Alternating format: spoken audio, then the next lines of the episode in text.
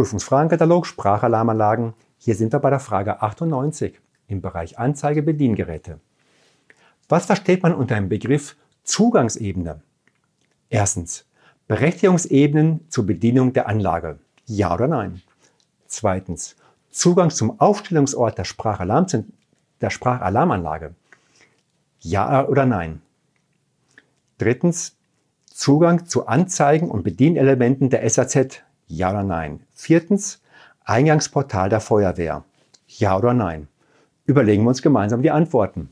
Also, Berechtigungsebenen zur Bedienung der Anlage.